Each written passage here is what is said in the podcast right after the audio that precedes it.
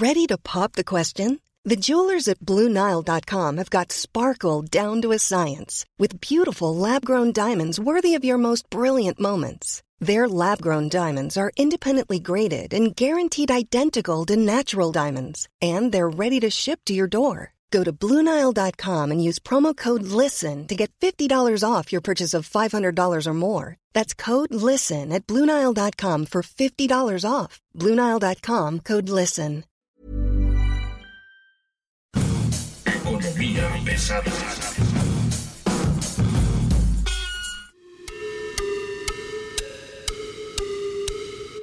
¿Cómo están ustedes? Bienvenidos. Está llegando usted a Territorio de Economía Pesada. Mi nombre es Luis Carriles. Me encuentra usted en internet como arroba Luis Carrujos. Y como siempre es un gusto que esté usted con nosotros hoy. Y bueno, hoy tenemos en la línea a Alfonso Bolívar Ciniego. Usted lo debe conocer porque es uno de los especialistas del IPADE en temas de empresas familiares más importantes, ¿no? De los más reconocidos ha sido participante en consejos de administración de empresas familiares, es miembro de la Junta de Gobierno del IPADE desde hace más de 25 años, es miembro del Comité Asesor del IPADE y fue su director general del 2005 al 2011. Él además es profesor de comportamiento humano de tiempo completo en el, en el Instituto Panamericano de Alta Dirección y bueno, profesor decano de ahí, y entonces es una autoridad en el tema de las empresas familiares, que es uno de los temas que más están preocupando en este momento en términos económicos, por la falta de apoyos, por el crecimiento que se está viendo, por cómo se está moviendo la 4T en estos cuatro años que, que van de gobierno, en estos dos que faltan. Y bueno,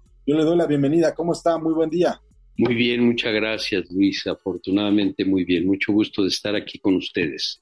A mí me gustaría empezar con cuál sería la evaluación que usted puede darnos hoy de cómo ha sobrevivido a estos cuatro años de gobierno las empresas familiares, cómo les está yendo y bueno, obviamente hacia dónde van. Hay algunas empresas familiares que les ha ido bien y hay otras que no les ha ido tan bien. Depende mucho el sector en el cual se encontraban, Vino una pandemia que hizo mucho más difíciles las cosas. La situación uh, económica del país la conocemos, no está el momento de lo más favorable y entonces uh, hay muchas empresas que lo están pasando, pues yo diría que bastante mal. Algunas empresas familiares también han desaparecido, sobre todo las pequeñas empresas son las que principalmente se han visto sumamente afectadas en ese sentido. Entonces, las perspectivas de las empresas en general son difíciles. Sí, y pues yo me atrevería a decir, mientras más chica la empresa se vuelve mucho más vulnerable en ese sentido. Entonces, pues esa es un poquito la panorámica, creo yo que para nadie desconocida en nuestro país, aunque pueda haber opiniones distintas a este respecto, pero simplemente pues la información de empresas que se han cerrado, lo que andando en la calle vamos viendo de que se rentan espacios y espacios y espacios, pues es un signo de la situación que han pasado pues muchas pequeñas empresas. ¿Qué hay que hacer? ¿Cuál sería el consejo, digamos? Las empresas familiares son, por definición, digamos, el primer proceso de autoempleo, ¿no? Los padres de familia, los hijos, y ahí se va, va creciendo y poco a poco generas autoempleo y a veces alcanzas a a generar este, para que alguien más entre. Pero en este momento, como está la situación, estamos hablando de, un crecimiento post-pandémico que no está llegando a los niveles de, 2018. ¿Cuáles serían los consejos para el 2023, por ejemplo? A ver, eh, ante una situación económica complicada, difícil, con temas de inseguridad que vivimos día a día, que se está viendo, en las diferentes localidades de nuestro país, pues sería desde luego tratar de que se dé, por un lado, mayor seguridad a pues las personas que tienen su propia empresa, su propia iniciativa, sí, las empresas pequeñas, sí, que haya más confianza o que haya confianza en que las uh, decisiones que se estén tomando en el país sean decisiones realistas y que ayuden precisamente a conservar las fuentes de empleo. Las empresas, ah, yo diría que pequeñas, dan empleo no solamente a miembros de la familia, sino a otras, ah, a otras personas. Y esas otras personas, pues lógicamente también son las más vulnerables y que pues llegan a perder su trabajo, como es lógico, si la empresa se ve en malas condiciones. Eh, sabemos que la inflación pues, se ha ido hacia arriba, estamos por encima del 7%, y también los intereses para poder financiarse las empresas pues también se han incrementado y pues no necesariamente en esa línea el eh, nivel de, ingresos, sino por el contrario, no siempre se han visto ni se han podido ver favorecidas. Eh, hay eh, factores externos, sin lugar a dudas, pero también hay factores internos. Y yo diría que casi como la tormenta perfecta, donde se han reunido una pandemia, en donde se ha reunido la situación que decía interna de inseguridad, la situación de una guerra externa que hay y que ha creado mucho problema en los abastecimientos, esto también ha repercutido en nuestra economía. Pero que lo que tendríamos que tratar de buscar concretamente es, pues yo diría, algunos apoyos también gubernamentales, apoyos gubernamentales que permita pues a la empresa muy probablemente empresa pequeña que estoy refiriéndome ayudarle para pues, diferir algunos de los pagos que se tienen que hacer al sector público y que para la empresa pequeña pues es vital desde el punto de vista de su subsistencia y posteriormente lógicamente irá pagando lo que se tenga desde el punto de vista deuda con un aspecto, pues yo diría que bajo en cuanto a los intereses que se tuvieran que llegar a pagar al sector público. Eso sería una situación que podría ayudar, además, desde luego, de incrementar la seguridad para evitar, pues, ah, la situación que se vive de asaltos, de abusos, etcétera, etcétera. Y eso sería lo que yo estaría visualizando. Ahora, en este tema de seguridad, en este tema de apoyos, pensemos, ¿cómo se debe organizar las familias que tienen su empresa? O sea, hacia afuera sería, bueno, busquemos que, el apoyo del gobierno y la seguridad serían como los dos pilares, pero hacia adentro, en términos gerenciales, ¿qué tendrían que hacer las familias que tienen su empresa caminando hacia adentro? Sí, pues mucho de lo que vienen haciendo es reducir los gastos, y los ingresos que tienen los miembros de la familia provenientes de la empresa, pues también reducirlos de una manera importante. Ya lo vienen haciendo sin lugar a dudas, pero pues tiene que seguirse reduciendo y tratar de obtener abastecimientos adecuados y oportunos que permitan que los costos que tienen ah, vistos pues no sigan subiendo e incrementándose porque pues se puede hacer inoperable esa situación. Eso sería también a nivel de la empresa, que de por sí cuando hay papá, mamá e hijos trabajando en una empresa pequeña, pues todo mundo desde luego pone de su parte cuando hay momentos de crisis que se reducen mucho o una parte importante los ingresos desde el punto de vista familiar para sacar adelante la empresa. Eso es al interior de la propia empresa. Entonces es algo conjunto desde mi punto de vista de las familias en ese sector al que me estoy refiriendo y también desde el punto de vista gubernamental, como lo comentamos. Lo primero, eh, la familia, pues, lógicamente sí está en sus manos y lo hacen de esa manera. Lo segundo, pues hay que buscar esos elementos externos adversos también coadyuven para poder sacar estas fuentes de empleo y de autosuficiencia en ese sentido. Y que, lógicamente, también dan empleo a otras personas. Ahora, ¿cuál sería tu evaluación? Por ejemplo, la política de gobierno que se ha seguido para las empresas familiares, desde mi punto de vista, ha sido inexistente, pero igual tú tienes otros datos, no sé, me gustaría saber si tú compartes opinión o no. Sí, desafortunadamente todos los conocemos que ha sido inadecuado en ese sentido. Entonces, pues hay que sentarse, hay que platicar hay que intercambiar puntos de vista para que eh, la suma de esas ah, participaciones, de esos comentarios, podamos seguir diseñando una realidad que se está viviendo. Y ante esa realidad que se está viviendo, cómo la podemos ir manejando de forma adecuada, en donde no todo mundo lleguemos a perder, porque si hay y se siguen cerrando empresas pequeñas, pues esto también afecta sin lugar a dudas al propio gobierno y sobre todo también fuentes de trabajo. Entonces es un esfuerzo conjunto, es un esfuerzo en donde hay que platicar, hay que dialogar y hay que encontrar respuestas, medidas que sean benéficas, sí, en el corto, en el mediano y desde luego también en el largo plazo. Eso es lo que yo estaría visualizando. ¿Qué medidas, qué medidas cree que podrían ser, digamos, las necesarias a negociar con el gobierno, con un gobierno que además lo estamos viendo no es como muy proclive a ayudarlos, ¿no?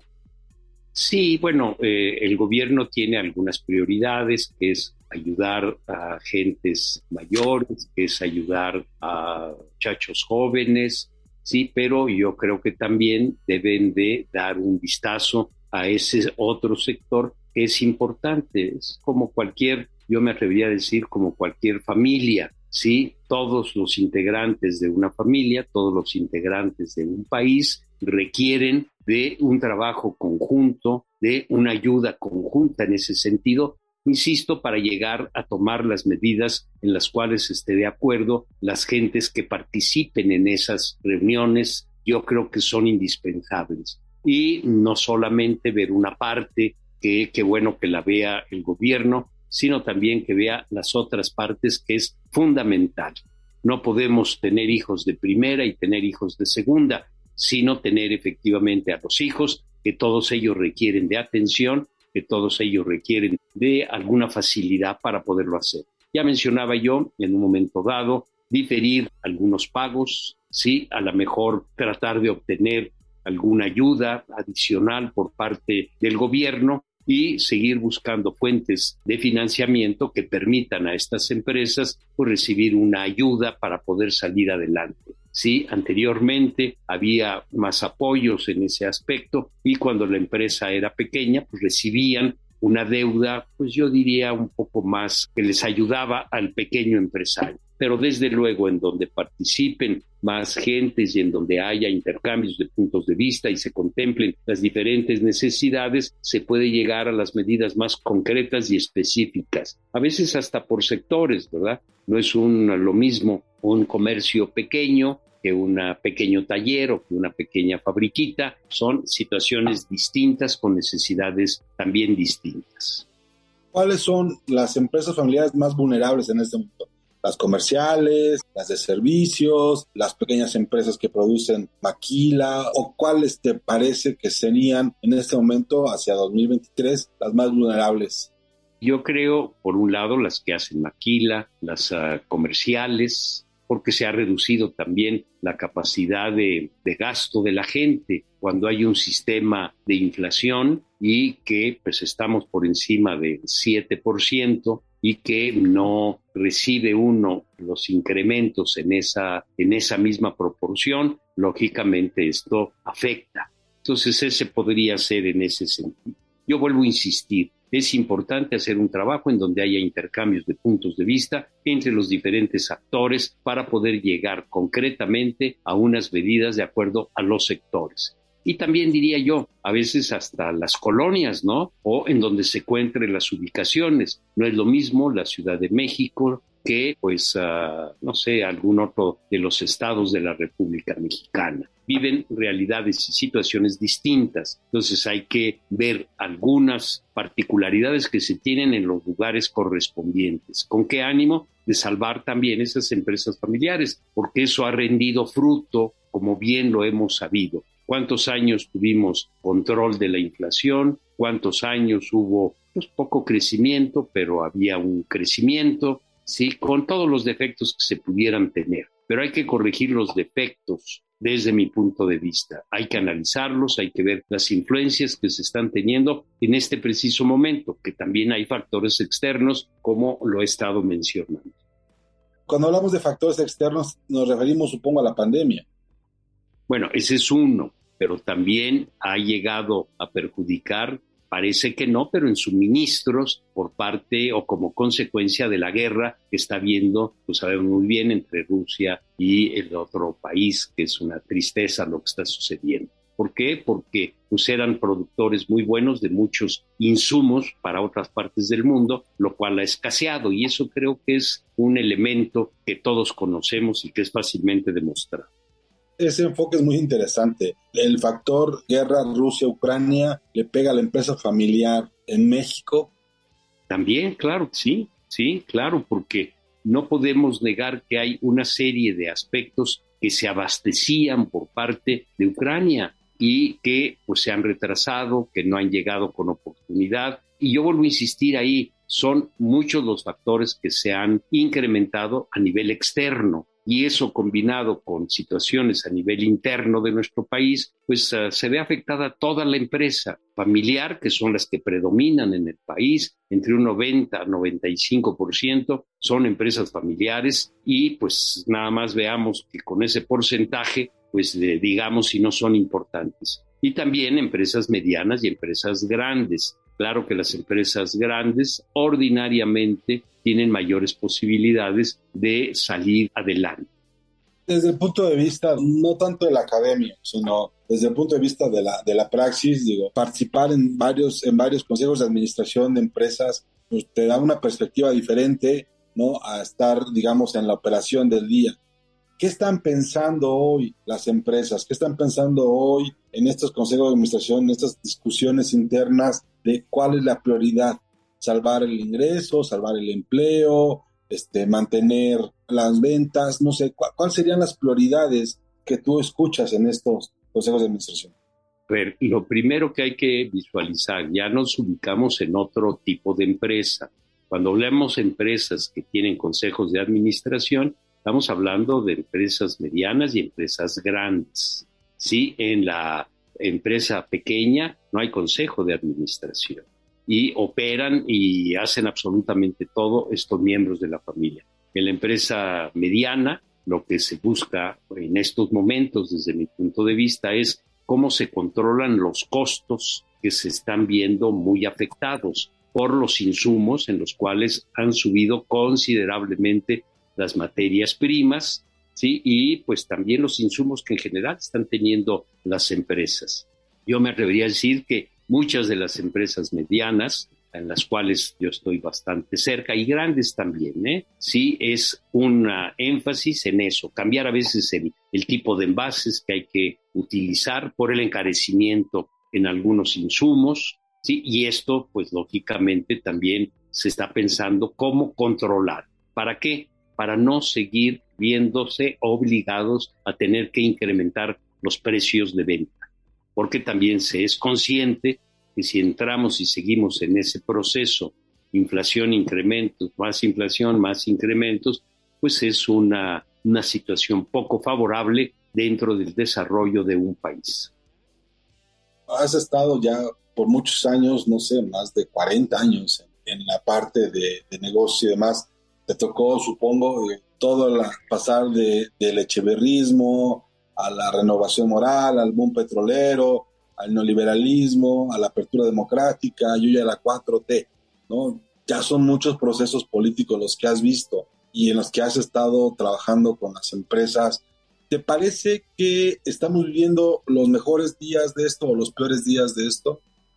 Sí, a ver, yo creo que ahorita yo me atrevería a decir que son los días menos o la época menos favorable, por las razones que digo desde punto de vista interno, pero también desde punto de vista externo. ¿sí? Entonces, por eso hablaba yo de que la problemática de lo que sucede en cualquier parte repercute en todos los países rápidamente. Anteriormente era un poco distinto, como bien lo sabemos. En la época de Luis Echeverría era una la situación, era uno el entorno, era una la realidad industrial en nuestro país. Después, al ir pasando los años, esa situación desde el punto de vista del mundo, pues ahorita hay una gran influencia de lo que suceda en cualquier parte, va a repercutir para bien o para mal.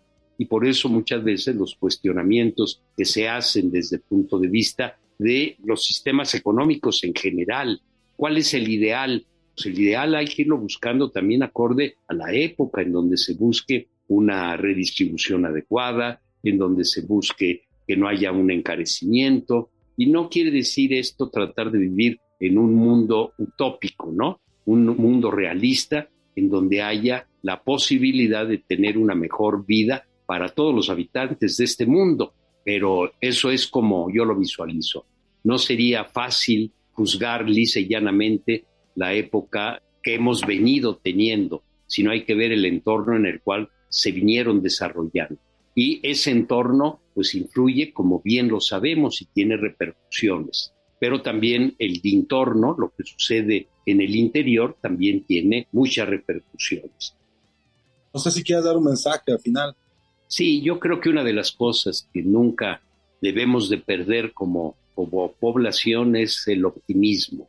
Sí, hay que encontrar la manera en que podemos recuperar la situación de este país para sacarla adelante. Ha habido muchas crisis que hemos pasado, hemos salido adelante con costos serios, pero hemos salido adelante. Prueba de ello es que pues, los que estuvimos desde la época que hacías mención de Echeverría y los demás gobiernos, pues se ha podido salir adelante. La población mexicana tiene muchas características muy positivas y son en las que hay que hacer énfasis en ese aspecto.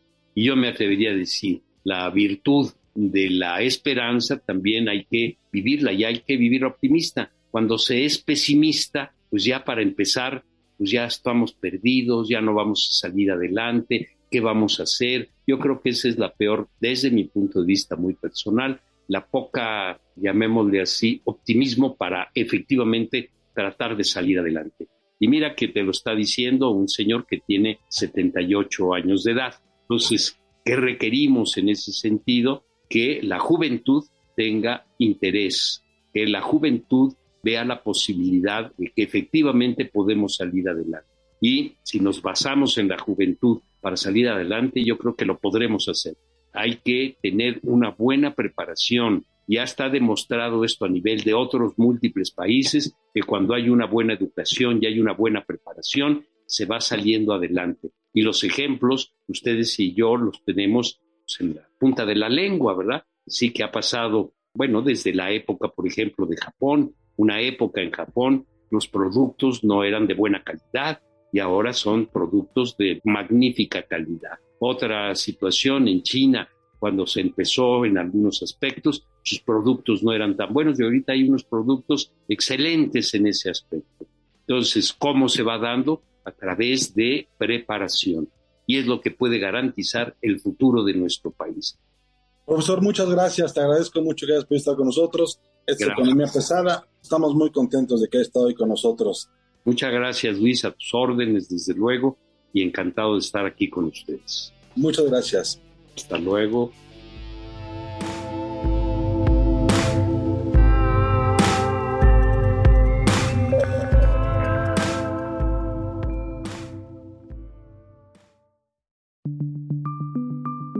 Esta es una producción de la Organización Editorial Mexicana.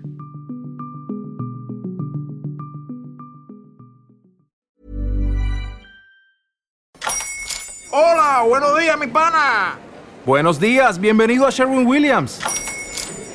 ¡Ey! ¿Qué onda, compadre? ¿Qué onda? Ya tengo lista la pintura que ordenaste en el ProPlus app. Con más de 6.000 representantes en nuestras tiendas listos para atenderte en tu idioma y beneficios para contratistas que encontrarás en aliadopro.com. En Sherwin Williams somos el aliado del PRO.